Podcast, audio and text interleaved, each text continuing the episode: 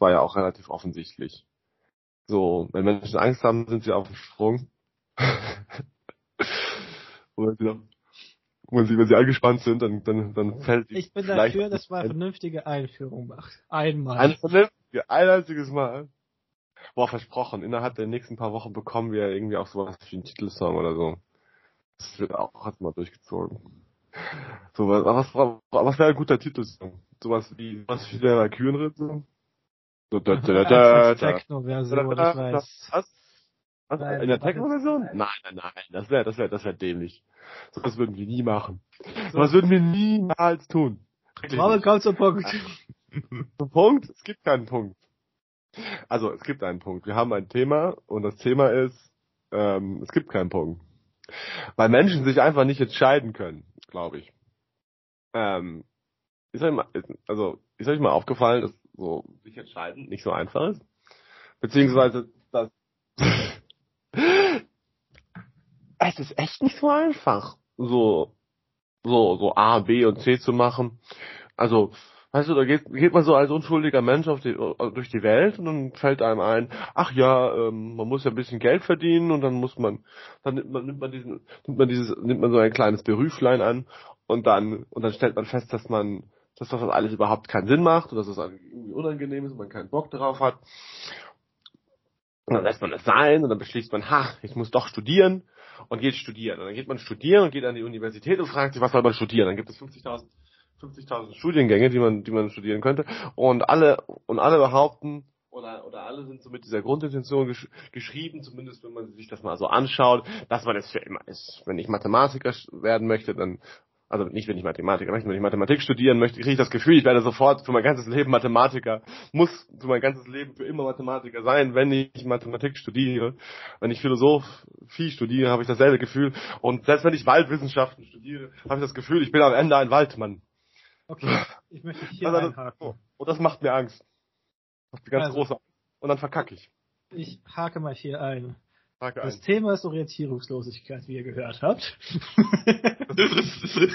Und was, äh, was ich jetzt gerade rausgehört habe, ist, Robin, dass, dass ähm, wir Sklaven unserer Entscheidungen sind. Und das, also retrospektiv. Ich bin das, was ich mich mal, wofür ich mal mich mal entschieden habe. Das Problem ist aber nicht, was zuvor war, sondern was vorwärts kommt. Nämlich, man hat Angst, sich zu entscheiden für die Zukunft, weil man weiß, dass diese Entscheidung einen immer begleiten wird. Also wir sind an unsere Vergangenheit genagelt wie Jesus Christus ans Kreuz.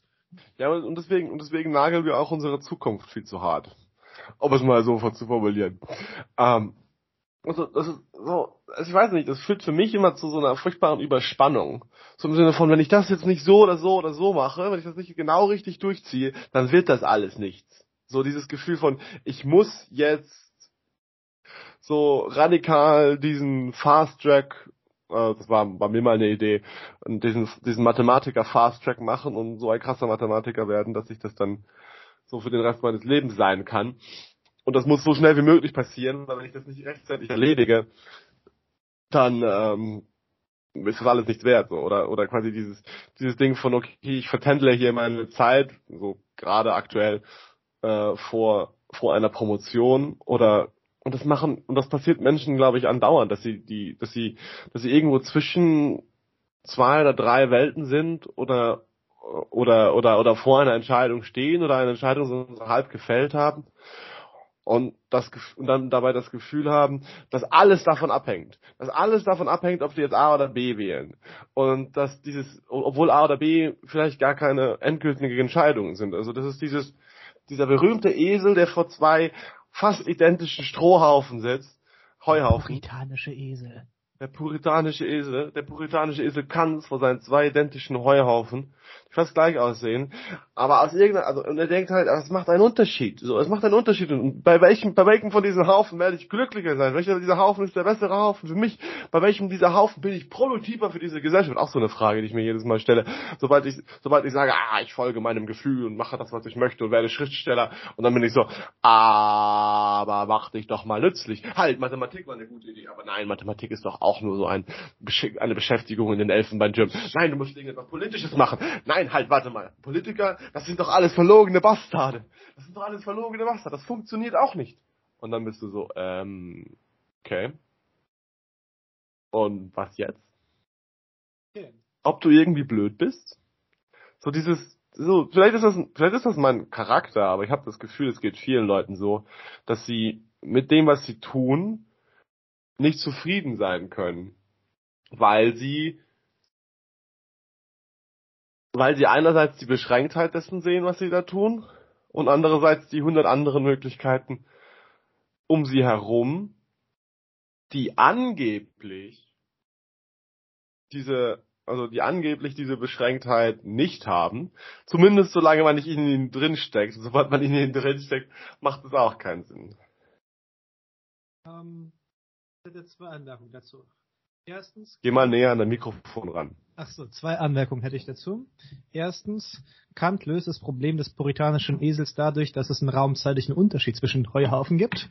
Äh, zweiter Punkt, äh, das Problem mit Orientierungslosigkeit hängt auf jeden Fall mit einem Problem, mit einem mangelnden Gefühl von Autorität zusammen. Nicht, dass man selbst keine Auer ausstrahlt, sondern dass man nicht weiß, was über einen die Autorität hat. Das heißt, wenn du wüsstest, wenn dir, wenn du gesagt gekriegt hättest, du soll, du Robin sollst Mathematiker werden, weil du damit bessere Sachen werfen kannst und du bist produktiv für die Gesellschaft, dann wüsstest du, was die abstrakte andere, die Gesellschaft von dir erwartet, damit du gut für sie bist. Und natürlich könntest du sagen, Moment, Moment, aber ist nicht etwas ganz anderes viel besser? Aber damit hättest du schon mal einen Orientierungspunkt, an dem du dich abarbeiten könntest. Ja, aber Problem will etwas von dir. Genau. Nie, das ist, ich glaube, das ist genau auf den Punkt gebracht. Niemand will heute etwas von dir. Du bist, das ist eine Form der abstrakten Freiheit. Tu, was du willst und niemand sagt dir, was du willst. Woher weißt du denn, was du willst, wenn niemand dir sagen kann, was du wollen könntest? ja, man, manchmal, man beschwert sich ja schon manchmal so über so Sachen wie Anwesenheitspflichten oder so weiter in Universitätssälen. Und dann stelle ich aber auch immer wieder fest, oder ich hatte dieses eigentümliche beklemmende Gefühl, als es dann mal eine Weile in irgendwelchen Vorlesungen gefehlt hat, es ist niemandem aufgefallen. Und niemand hat sich darüber, niemand, niemand, selbst wenn man mich nur dafür bestrafen möchte, wäre das irgendwie schön gewesen, dafür bestraft zu werden. Weil, ähm, weil man gewusst hätte, dass das Dasein oder das Nicht-Dasein an diesem Ort einen Unterschied gemacht hätte. Und so ist es mehr so, ja, und tschüss. Ich glaube, das ist ein sehr guter Punkt, dass äh, an der Frage der Autorität zugleich auch eine andere Frage anschließt, nämlich, dass die Autorität hat dich im Blick und wertet, bewertet dich. Und in gewisser Weise glaube ich, dass die Probleme der heutigen sogenannten Orientierungslosigkeit damit zusammenhängt, dass die Menschen nicht wissen, woher sie ihre Autoritäten hernehmen können. Stimmt, wir haben so ein, so ein ganz eigentümliches Geflecht von von Autoritätsverschachtelungen. Wir haben hier so ein kleines Autoritätskonglomerat, so, keine Ahnung, die Kirche existiert auch immer noch. Wir haben da drüben ein kleines Autoritätskonglomerat, all die Leute, die Naturwissenschaften unglaublich gut finden und es richtig finden, dass man sich um diesen Fortschritt kümmert. Wir mhm. haben das Aktivistenkonglomerat, das sagt, kümmert euch gefälligst um den Klimawandel, ihr Spacken, ähm, und so weiter und so fort. Und man hat diese einzelnen Konglomerate, aber keiner dieser keine, keine dieser Instanzen, die ein Angebot für Orientierung macht, kann, kann, also kann diese Instanzen ist inzwischen in der, also ähm, nimmt einem diese Entscheidung ab. Und das ist in einer gewissen Weise auch gut. Das so, stimmt, es ist auch gut. Ich wollte aber sagen, dass es eigentlich auch von, von der Organisation abhängt. Ich glaube, die Extinction Rebellion oder Last Generation, sie haben diese Orientierung, weil sie den Klimawandel und diese drohende Katastrophe als etwa eine sehr starke negative Autorität wahrnehmen, als das, das, das dunkle, als die dunkle Götze, die uns alle bedroht. Und von ja, daher, um sie abzuwenden, nehmen sie ihre Handlungsmacht.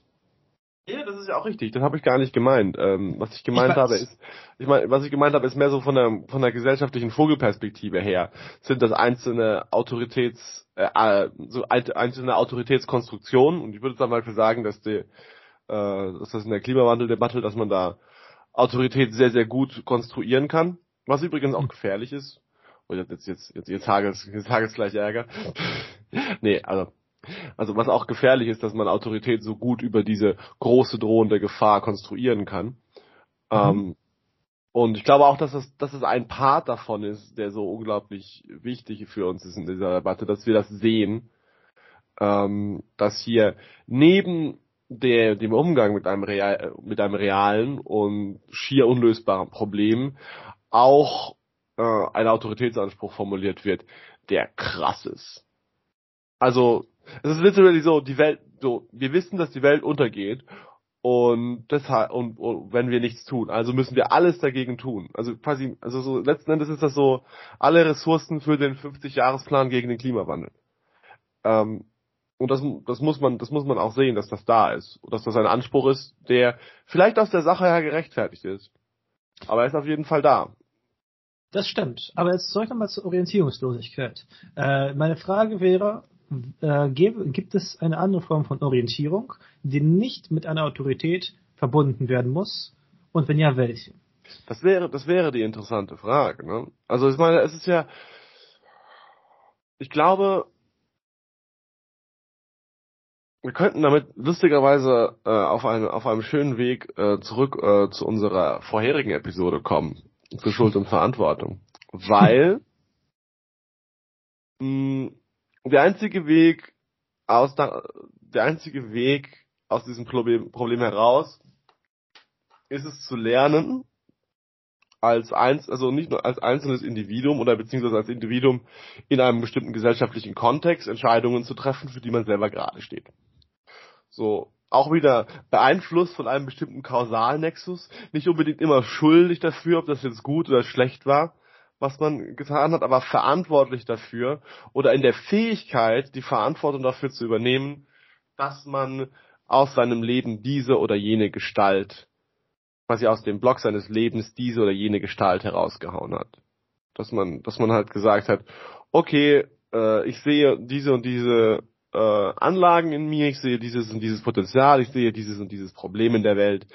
Ich beschließe jetzt in diese Richtung zu gehen. Ich glaube, das ist richtig und wichtig für den Menschen, der ich gerade hier und jetzt bin. Und ich stehe dafür gerade, wenn ich dafür gewisse Sachen außer Acht lasse oder nicht zu so stark behandle oder sie in der Verantwortlichkeit anderer lasse. Was ja, ich verstehe schon den Punkt. Das war jetzt, was du gemeint hast mit, ich glaube, Total Responsibility oder wie heißt das nochmal? Extreme Ownership. Extreme Ownership. Finde ich ein super Begriff. Ähm, ich glaube, man vergisst erstens, dass, also zwei Punkte hätte ich anzumerken. Erstens, dass diese Art von Subjektivität sehr lange Erziehung braucht. Also damit wir als sehr, als, als gewissenhafte Menschen existieren, damit wir auch wissen, dass wir für uns selbst und für andere verantwortlich sind und nicht, weil wir deswegen bestraft werden, sondern weil wir es wirklich ordentlich machen wollen. Das dauert sehr lange und braucht bestimmte Erziehungsmaßnahmen, die vielleicht heute nicht ganz gegeben sind, vielleicht doch. Das wäre ein erster Punkt, den ich gerne machen würde. Und der zweite Punkt ist, dass ich aber in diesem Extreme Ownership trotz, trotzdem auf jeden Fall das Element der Autorität sehen, nämlich diese stark in sich selbst verlagerte Autorität und die aber damit einhergeht mit einem sehr starken Appell, du darfst kein Loser sein oder anders gesagt, du musst etwas werden. Und diese Angst, dass man das eben nicht schafft, ist, ist wieder eine Einigung und Produktivität aus Angst ich habe Angst, dass ich nichts schaffe und dass ich nicht es für andere gut sein kann. Also tue ich ganz, ganz, ganz viel. Das ist äh, die Angst, nicht zu genügen. Und zugleich stellt diese Form der Autorität keinen konkreten Anspruch. Anders gesagt, ab wann weißt du, dass du eigentlich, dass dein Leben eigentlich gelungen ist? Also wenn du ein, eine tolle Formel Mathematik entdeckt hast, ein Buch publiziert hast, diese Form der Autorität ist deswegen mangelhaft, weil sie nicht sagt, wann du irgendwas geschafft hast. Also, das wären halt zwei letzte Punkte. Erster Punkt, ähm, also der letzte Punkt war eben gewesen, dass es immer noch eine sehr starke Form der Autorität ist, dieses Extreme Ownership. Und, ja. Und dass da, und das, mein vorheriger Punkt war, dass man sehr lange und sehr st starke individuelle Erziehung dazu braucht. Das ist, das ist richtig, das sollte man auf keinen Fall unterschätzen, weil der, also erstens der klassische Move von jemandem, der in sowas hineingeht oder in, und sagt, okay, fuck, es hängt jetzt an mir und ich muss mich darum kümmern. Mir ist das zum ersten Mal aufgefallen, so mit, ja, so als Teenager, mir ist irgendwie Nietzsche die Hand gefallen. Er hat mir gesagt, alle Regeln sind nix, du musst dich selber drum kümmern. Und ich war so, oh fuck, werte alle deine Werte um, erschaffe deine eigenen Werte. Und ich war nicht so, oh fuck, das ist eine Riesenaufgabe, sondern ich war so, ja, no problem. ich, ich, ich mach das schon. Und hab das und hab dann einfach irgendwelche Sachen beschlossen und diese Sachen waren alle ziemlicher Bullshit und haben diese unglaublichen, habe ich diesen unglaublichen Erwartungsdruck auf mich aufgebaut, äh, an dem ich dann immer zerbrochen bin und für den ich mich dann immer brutal verurteilt habe. Mm. Und dieses, also quasi dieses, dieses, diese Internalisierung von Autorität quasi, dieses, dieses sein eigener Sklaventreiber sein, ist übrigens etwas, worüber Adorno in einer wunderschönen Weise spricht in äh, seinem, in seinem zweiten Modell ähm, über die Freiheit in, äh, in der negativen Dialektik. Er spricht, er spricht davon, dass wir, also dass die, die kantische Autonomie der Selbstgesetzgebung, die letzten Endes etwas äh, also die letzten Endes verwandt ist mit diesem Extreme Ownership Konzept im Sinne von hm. äh, wir werden die moralischen Subjekte dadurch, dass wir uns selbst das moralische Gesetz geben in der in, in einer irgendwie zu konstruierenden inneren Selbstevidenz, während jetzt also während während Kant da jetzt versucht einen quasi das begrifflich irgendwie festzumachen, wie das genau funktioniert, Schritt für Schritt, sagt das, sagt das Extreme Ownership Konzept einfach nur, okay, du musst es halt tun und du musst etwas aus dir machen, egal wie. So, das ist so ein bisschen pragmatischer an, angesetzt. Ja. Aber prinzipiell ist da eine, ist da eine Parallele. Und die, und letzten Endes ist die, die, die, der Anspruch, der dahinter steht, ist so ein bisschen, man soll König seiner eigenen Seele sein. Man könnte es auch man, man könnte auch, man, man, man, soll der, man soll der Herr in seinem eigenen Hause werden. Sehr schön. Von Freud. genau, man kann das, also das kann man ja auch zurückverfolgen bis zu Platon. Das ist ja bei Platons Staat schon so. Da, also, Platons Staat hat diese Konzeption von drei Seelenteilen, dem, ähm, dem Erkennenden, dem äh, Wollenden und dem äh, sinnlichen Seelenteil dem, man könnte sagen, äh, erkennen wollen und gelüsten.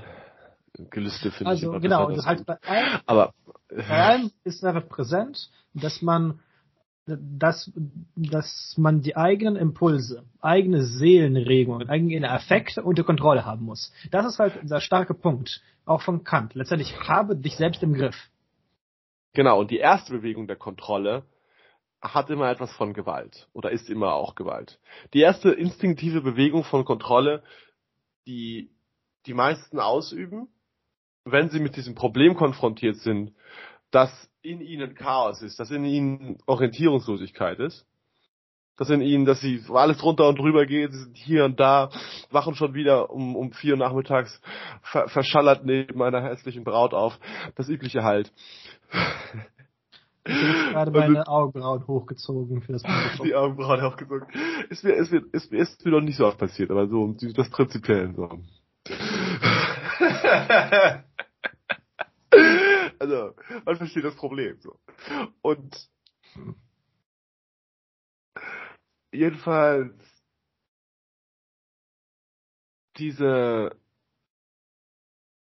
die, die, die Reaktion auf so eine, so, auf so ein Versagen ist zu sagen, okay, äh, jetzt krieg dich mal auf die Reihe.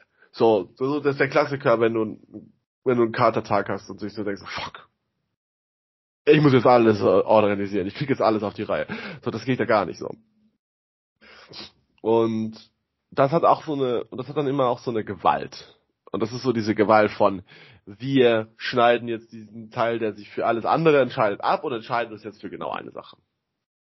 Und da ist auch eine Wahrheit drin, weil wir müssen uns entscheiden, um etwas zu werden. Wir können nicht alles sein. Wir können nicht irgendwie durch die Gegend fliegen. Von A nach B nach C. Doch die, doch die Entscheidung fällt so schwer, weil wenn man sich wirklich entschieden hat, dann ist man auch wirklich mit Skin in the Game. Und das ist etwas, was mir aufgefallen ist, dass ich, dass immer immer ein bisschen zurückgenommen habe auch. Ich habe immer, also mit den meisten Dingen, die ich gemacht habe, eigentlich bei fast allen, hatte ich immer diesen, diesen, diesen versteckten Hintergedanken von, oh, das ist ja eigentlich nicht das Wahre, ah, sowieso, und dann habe ich, und den habe ich dann dazu benutzt, zu sagen, ja, dann bleibe ich auch nicht lange hier.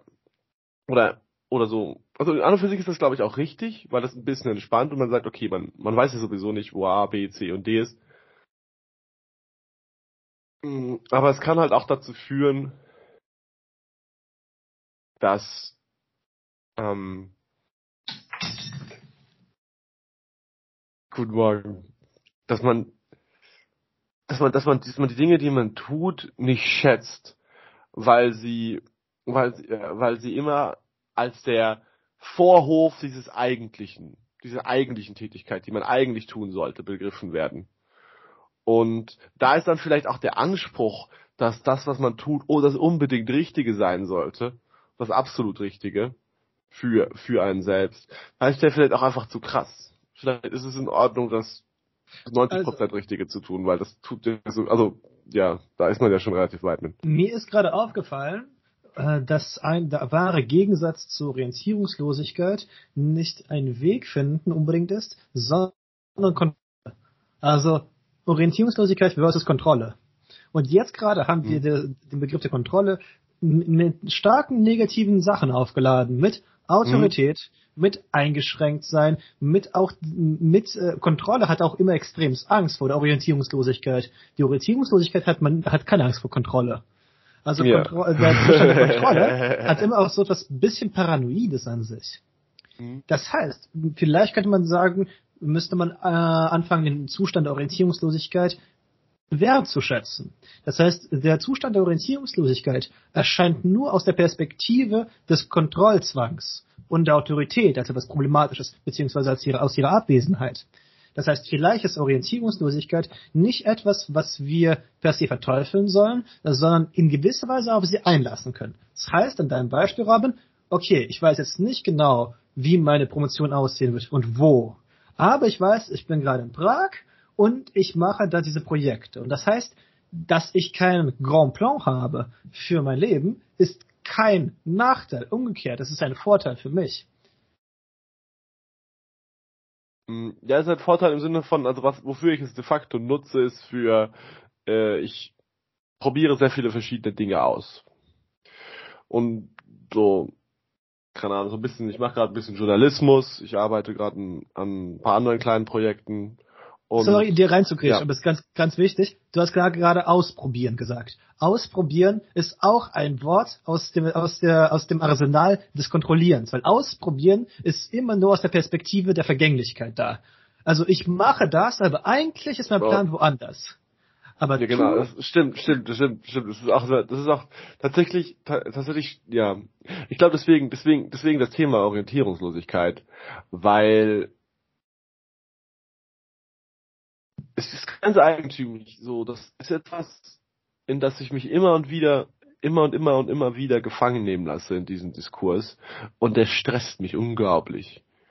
Und das ist nicht unbedingt schlimm. Also, die Frage, die ich, also die Frage, die ich mir stelle, ist, wie, wir haben ja Kontrolle auch als etwas Negatives, als die Angst davor, die Kontrolle zu verlieren, äh, gerade herausgestellt.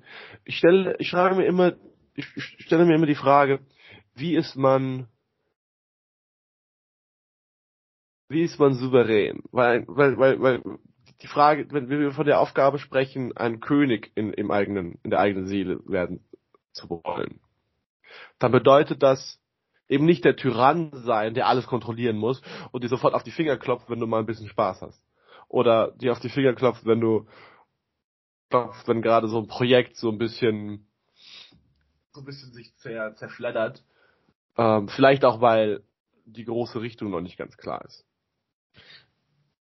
Ähm, da kann ich kurz einhaken, weil ich möchte jetzt hier diese Formulierung gerne benutzen, Herr im eigenen Hause sein, um auf meinen privaten Interessen zurückzukommen, die Psychoanalyse, nämlich Freud hat erstmal die, die These aufgestellt, der Mensch ist einfach nicht Herr im eigenen Hause, weil er eben nicht weiß, was er will weil er einfach zu viele Unterseelen mit Nietzsche gesprochen hat. Und mhm. Freud sah es als ein Problem an. Und Freud hat ganz viele Möglichkeiten auch versucht zu zeigen, wie man doch irgendwie eine bestimmte Form von Kontrolle zeigen kann.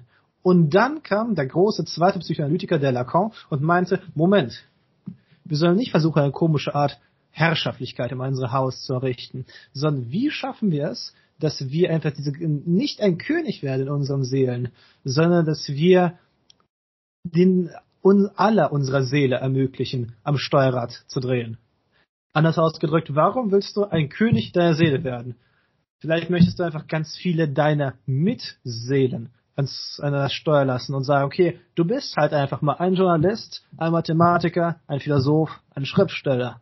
All diese Unterseelen haben Platz in einem Robin. Man muss sie nur koordinieren. Genau, diese, und das ist halt die Frage nach der Koordinierung. Das ist auch so ein bisschen das, worauf ich hinaus wollte. Okay. Nämlich, was, so, ich glaube, ich glaube, die Rolle eines, eines, ähm, so eines guten, ähm, ich sage jetzt nicht Führer. Also ich habe ein anderes Wort für König gesucht. Das erste, was mir eingefallen ist, Führer. Die Rolle eines guten Führers ist, ähm, das ist nicht ganz richtig, das ist nicht ganz der richtige. Also frage ich ja, mich, ob es nicht genau. gut ist, dass unser Podcast von so wenig Leuten gehört wird. Wunderbar. ich glaube, die Leute hätten Spaß daran. Mach dir keine Sorge. Also die Rolle äh, eines sogar eines guten Organisators der, der Seele wäre quasi zu sagen, hm, eines okay. Reichsverwesers mit Heidegger. Alles Reich. ich lasse das Reich verwesen. Reichs, hat Heidegger ernsthaft das Konzept eines Reichsverwesers? Nein, äh, da, okay, doch, muss man ganz doch, kurz einen Exkurs der Reichsverweser der Seele? Ein kurzer Exkurs. Ähm, Heidegger in seinen Beiträgen versucht, sage und schreibe das Wort Wesen an das Wort Reichsverweser zu knüpfen. Oh, oh ja, oh, ja, ja, ja, das macht er in den Beiträgen. Und das geht, äh, geht genau darum, dass das Wesen ist etwas, was organisiert in unserem metaphysischen, nicht heiliger Sprech gesagt. Und das heißt, wer ist denn der große Organisator? Na, der Reichsverweser. Und es geht darum, dass man nicht mehr organisieren soll. Und deswegen sollen wir den Reichsverweser nicht mehr haben. Also, so, kurzer genau, Exkurs zu einem. Stimmt, stimmt, weil das verwest ja auch. Weißt du, wenn du so, wenn so ein Wesen so lange in dir rumchillt, dann fängt es an zu stinken. Deswegen verwest es. So ein bisschen wie die moderne, die Mod, Mod, Mod, Mod eternell, aber auch das Mod, modern kommt auch von modern. Sorry, diese Wortwitze werden mir nicht ausgehen. Aber ich, ich, muss ein bisschen verstehen, dass wir eine Orientierung in unserem orientierungslosen Podcast reinbauen. Also du musst darauf bestehen. Ich fand diesen Exkurs gerade eigentlich wunderbar, weil er uns ja genau auf, dieses, auf diesen wesentlichen Punkt zurückge äh, zurückgebracht hat, dass man zwischendrin ein bisschen Spaß haben kann. Stimmt. Und dann feststellen kann, da habe ich dich erwischt. Da habe ich ihn erwischt. Aber ja, dass man zwischendrin ein bisschen Spaß haben kann und dann dahin zurückkommen kann, äh, was man äh, was man wollte oder das noch von einer, von einer neuen Perspektive sehen kann. Nämlich mh,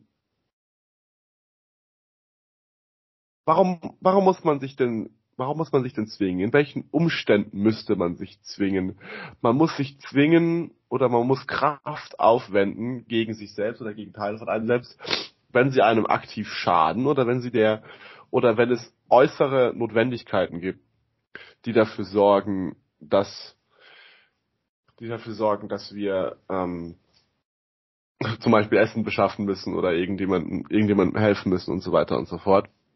Und dann müssen wir, dann müssen wir diese, diese, diese seelische Kraft haben, in gewisse, mit gewissen Problemen umzugehen. Deswegen ist es auch nicht unbedingt immer schlecht, quasi jemanden zu haben, in sich quasi einen König zu haben, der in der Not die Sachen sagt, okay Leute, wir müssen das jetzt so und so und so machen, sonst wird das nichts. Den Ausnahmezustand bestimmt. Im Ausnahmezustand zum Beispiel. Und ich glaube, das große Problem ist, oder das, die große Frage, die wir in unseren aktuellen gesellschaftlichen Diskursen führen, ist, unglaublich viele Menschen oder unglaublich viele Diskurse laufen halt darauf hinaus, irgendwie so einen Ausnahmezustand ähm, so einen Ausnahmezustand zu proklamieren. Mit mehr oder mit weniger Recht. So, der Ausnahmezustand, also die, die Rechten zum Beispiel haben die Flüchtlingskrise als den Ausnahmezustand proklamiert, von wegen, so, wir müssen uns jetzt alle darum kümmern, so, nicht wir müssen uns alle darum kümmern, sondern das ist so, das ist ein Ausnahmezustand, der, der, der, der so nicht sein kann. Wir müssen das wieder, wir müssen das alles wieder regeln. Wir müssen irgendwie ein ordentliches, wir müssen irgendwie ein ordentliches Asylgesetz haben und müssen die alle abschieben. So, so in der Richtung. Die, in der, in der, in der Corona-Pandemie war es dann so, okay, wir haben diese, wir haben diese Krise und wir müssen das, also, wir müssen uns wirklich um, also, nee, wir haben diese Krise. Ähm, war es wirklich so, alle haben sich um dieses, ähm, um diesen Ausnahmezustand dieser Krankheit geschert. Und dann in Bezug auf die, äh, in Bezug auf das Klima in Bezug auf die Ukraine, ist es wieder dieses, dieser, dieser, dieser selbe Modus von, es ist unbedingt notwendig, sich, sich jetzt hierum zu kümmern. Und gleichzeitig fühlt es sich aber in der Art und Weise, wie unsere moderne Gesellschaft funktioniert, nicht mehr unbedingt so an, als, also diese, diese Notwendigkeit fühlt sich nicht mehr so stark an. Oder sie ist so, sie ist so abstrakt, sie ist so, es ist so eine erzählte Notwendigkeit. Man hat nicht, nicht bei allen Dingen so. Bei dem Krieg ist es eine sehr reale Notwendigkeit, aber es ist, es ist auch irgendwo nicht, nicht direkt unser Krieg und genauso wie die, wie die, wie die Pandemie irgendwie, das ist auch so ein, das ist natürlich ein kontingenter Faktor. Die Pandemie war eine, die verhältnismäßig harmlos war. Und man war so ein bisschen so, hm, ist das jetzt wirklich die, die Notwendigkeit und die absolute, die absolute Quelle von Autorität für jede unserer Handlungen oder sollten wir vielleicht ein bisschen chillen? Und genauso bei der, bei der Klimakatastrophe, weil das so diffus ist.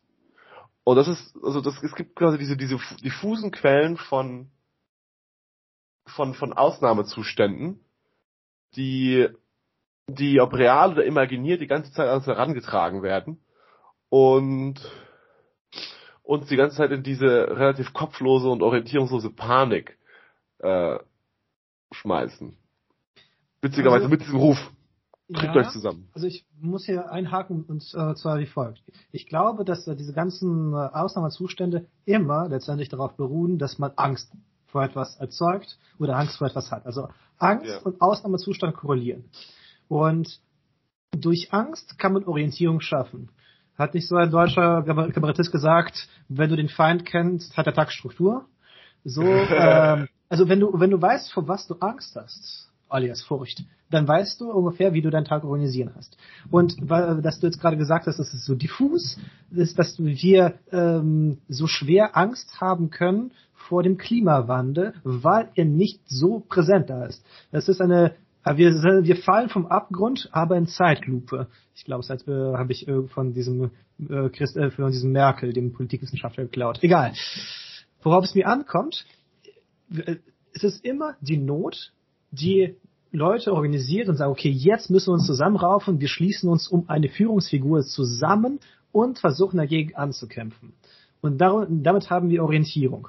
Und was mich persönlich äh, immer sehr fasziniert hat, vor allem an der Figur des Philosophen Gilles Deleuze, dass er versucht, eine andere Form von Orientierungspunkten zu schaffen, die nicht mit Angst operieren. Das heißt, ich, meine These ist, dass sehr oft gesellschaftlicher Zusammenhang oder auch persönliche Zusammenreißung, so jetzt stehe ich hier und werde es durchziehen, sehr, sehr oft diese Quelle der Angst hat. Oh mein Gott, mhm. wenn ich das nicht schaffe oder wenn wir es nicht schaffen, dann gibt's nichts mehr. Und so, das ist äh, erstens ein sehr faschistisches Mittel, äh, zum, äh, zum, zum Leute zusammenraufen zu zwingen. Und, Und man verlegt dich auf die Dauer auch innerlich. So, total. weiß nicht. Es ist eine Dauerparanoia.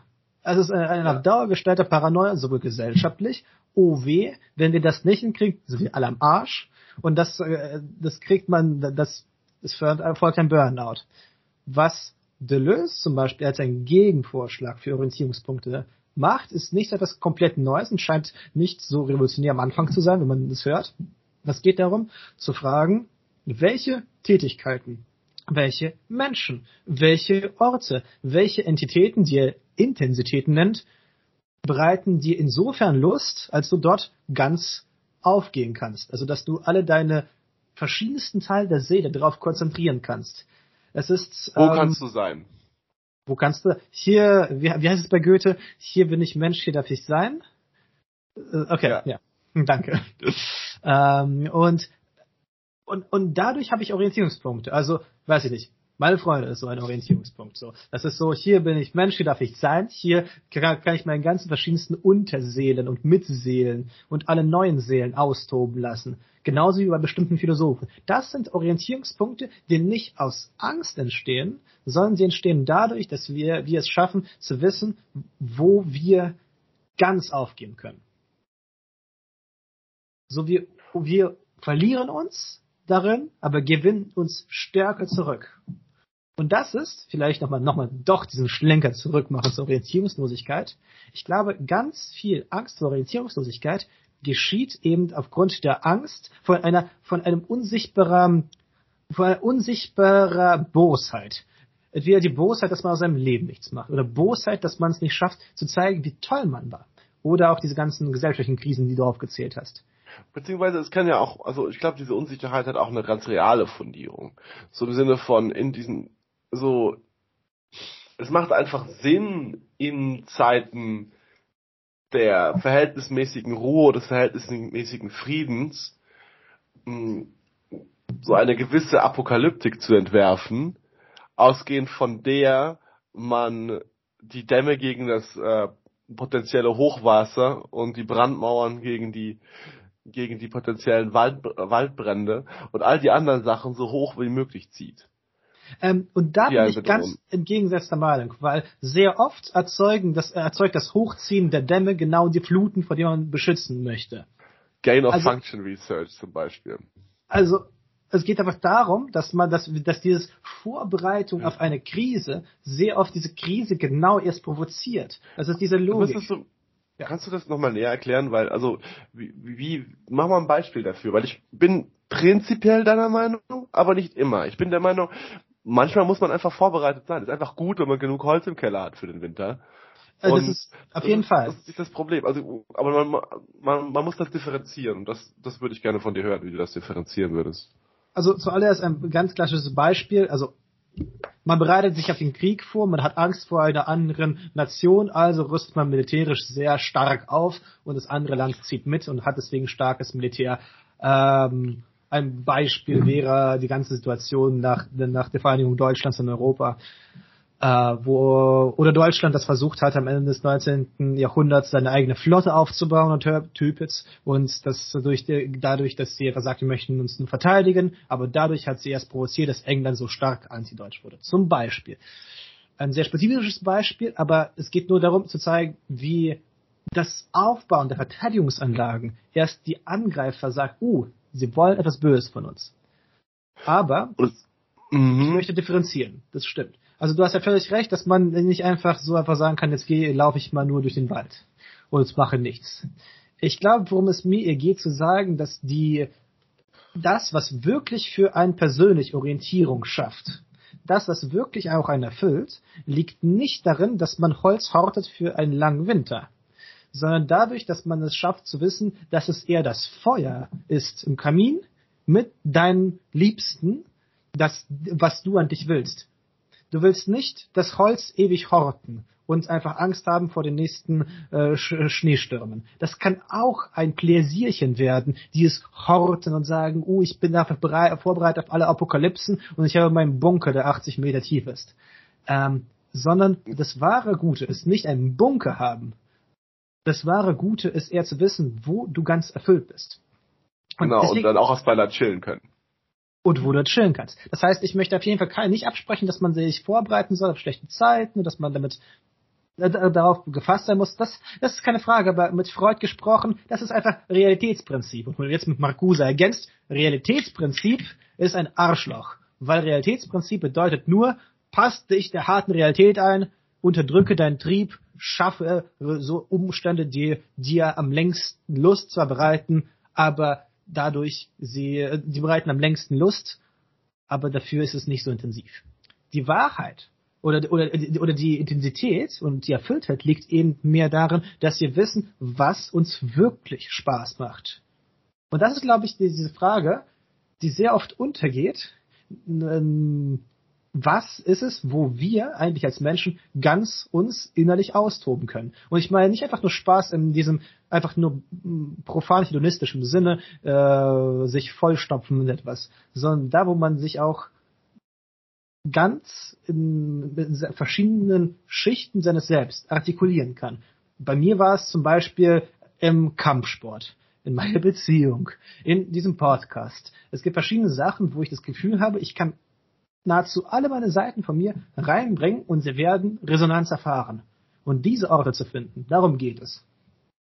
Stimmt, um so, es gibt nichts Schlimmeres, als so Teile in seinem Leben zu haben, ähm, in denen man sich selber, wo man das, wo man, wo man dieses, also nicht, nicht, nicht, sorry, es gibt deutlich Schlimmeres. Ich halte mal Maul, das ist mal wieder so ein typischer nach Hause gehen, na, einfach mal nach Hause gehen. es ist schon so ein, schon so ein Ding. Es gibt, äh, es ist, es ist ein Problem, das sehr viele Menschen haben, dass sie keinen Ort haben, an dem sie, zu dem sie gehen und auf den sie sich freuen und wo, und wo sie sich ausleben können. Ja. Dass sie, das ist, dass, dass für sie alles so, so abgesteckte Territorien sind, wo man sich so oder so zu verhalten hat oder das ein diese und diese Regelbereich, habe da diese und diese Aufgaben zu erfüllen, das ist mein Job, das ist mein Leben, das ist meine Familie und so weiter. Und in keinem dieser Bereiche ist, äh, findet sich das Innere dieses Menschen hinreichend angesprochen. Ein bisschen vielleicht mit etwas Glück, aber nicht, nicht hinreichend. Oder das Innere des Menschen, dieses Menschen ist nicht, auch, also, es hat auch keine Entwicklung sich äh, erfahren, sich zu artikulieren oder diese Fähigkeit zu haben, auch in schwierigen Umständen oder in Umständen, die nicht ganz so gut passen, einen Weg zu finden, trotzdem diese, sich trotzdem auszuleben. Quasi so, wenn ich, also ein, ein Beispiel, bisschen, bisschen dämlich, aber wenn ich mal, wenn ich nur wieder mal, wenn ich einen Job hatte, der mir der, der, der mich ein bisschen genervt hat oder ein bisschen langweilig war, dann bin ich halt, wenn ich von A nach B gegangen bin, habe ich immer ein bisschen getanzt oder so. Habe ich, habe ich, habe ich, habe ich extra, habe ich einen besonderen Punkt daraus gemacht mit allen Leuten, mit denen ich interagiert habe, so eine gewisse Ironie, einen gewissen Humor, so eine gewisse Leichtigkeit oder ein gewisses Spiel hineinzutragen, weil so die Grundatmosphäre der Arbeit halt so ein bisschen shit war. Mhm. Und das, das hilft, das macht alles besser. Also, das ist natürlich, ist natürlich kein, in dem Fall nicht ein endgültiger Fix, aber einer.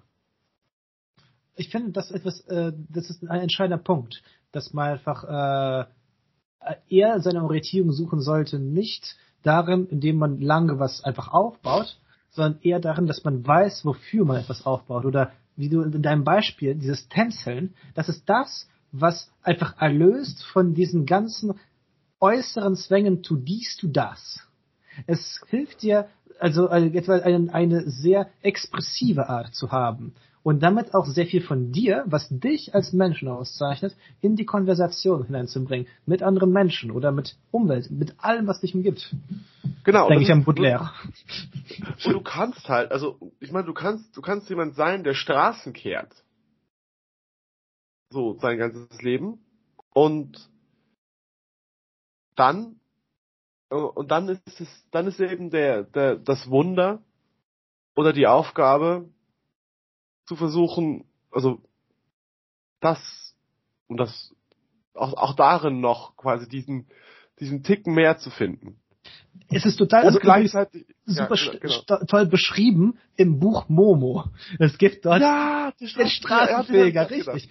Und der, der sieht einfach diese Straße, falls du dich noch erinnerst, und die geht so ins Unendliche und er, er, er geht einfach hin und hat einfach riesen Spaß, weil er die Zeit dabei vergisst. Und erst als diese grauen, bösen Männer kommen, dann sieht er diese Unendlichkeit der Straße und sie erschlägt ihn und er hat die ganze Zeit Angst und kriegt die Straße nicht mehr richtig fertig. Ja, es ist, es ist genau der, es ist genau der Punkt, so. Quasi ein, ein Leben lang Straßenkehrer sein kann gut sein, wenn du wenn, wenn es dir gelingt, dich dabei selber auszuleben. Die Zeit zu vergessen, die äußere objektive Zeit zu vergessen. Ich weiß nicht, ob es darum geht, die äußere objektive Zeit zu vergessen. Ich weiß nicht, ob es darum geht. Okay, das war jetzt gerade äh, sehr am Buch gewesen. ja, mm, ich glaube, und, und jetzt, jetzt können wir das, glaube ich, nochmal auf die, die Orientierungslosigkeit zurückbinden. Mm eine, so die Orientierung an der Frage, ein, ein, ein gutes Leben zu führen, ähm, ist eine unglaublich vielschichtige und vieldimensionale Frage. Und ich meine, letzten Endes kommt ja da auch der, der letzte Impuls heraus. Wir möchten ein gutes Leben haben und ein gutes Leben ist unter anderem auch eins, das nicht von irgendeiner Katastrophe oder einer Krise oder irgendeiner blöden Aktion, weil man wieder besoffen war, ausgen ausgenockt wird und verschwindet. gut, gut, dass du an der Stelle lachst, Nikita. da muss ich, die, Öffnung muss ich nochmal reinstoßen. ja, also, ja, wir sind, das ist in Ordnung, wir sind, wir sind ganz groß, wir können, wir, wir können auch Kiesel kaufen. Okay, ich glaube, wir haben einfach unsere Major Points durchgeballert. ja, genau. Nikita zieht sich zurück. Ich brauche noch ein Abschlussplädoyer von dir, quasi für dieses, ähm, ähm, genau, für, für die, für, für, die gute Orientierung à la Deleuze. Äh, die gute Orientierung. Ähm, also äh, man kann einfach versuchen, äh, darauf zu achten, wo man selbst äh, die Zeit vergessend sich ganz verausgabt mit in Orten, mit Menschen, in Situationen, wo man einfach nicht mehr zählt, habe ich gewonnen oder verloren, wo man einfach nicht mehr verlieren kann, wo man einfach auch die ganzen Leute zu einer Runde einlädt in einer Bar, er sagt scheißegal. Das war einfach so toll, also wo es einfach so mit dazu kommt. Es ist, sind einfach Orte, wo man nicht mehr verlieren kann. Es sind äh, diese Tätigkeiten, die einfach an sich selbst erfüllen sind. Das ist eine ganz klassische Figur der Philosophie. Das ist äh, Eudaimonia. Es ist die das, was uns erlaubt, ganz äußerlich, expressiv zu werden. Mir fehlen die Worte, also dass wir unsere ganze Geschichte mit reinbringen können, dass wir die artikulieren können. Also wie jetzt in diesem Podcast, ich muss ganz kurz eine Meta-Bemerkung machen, ich finde es richtig schön, dass ich jetzt in diesem Podcast viele Autoren reinschmuggeln konnte, die mir was bedeutet haben und viele Bücher.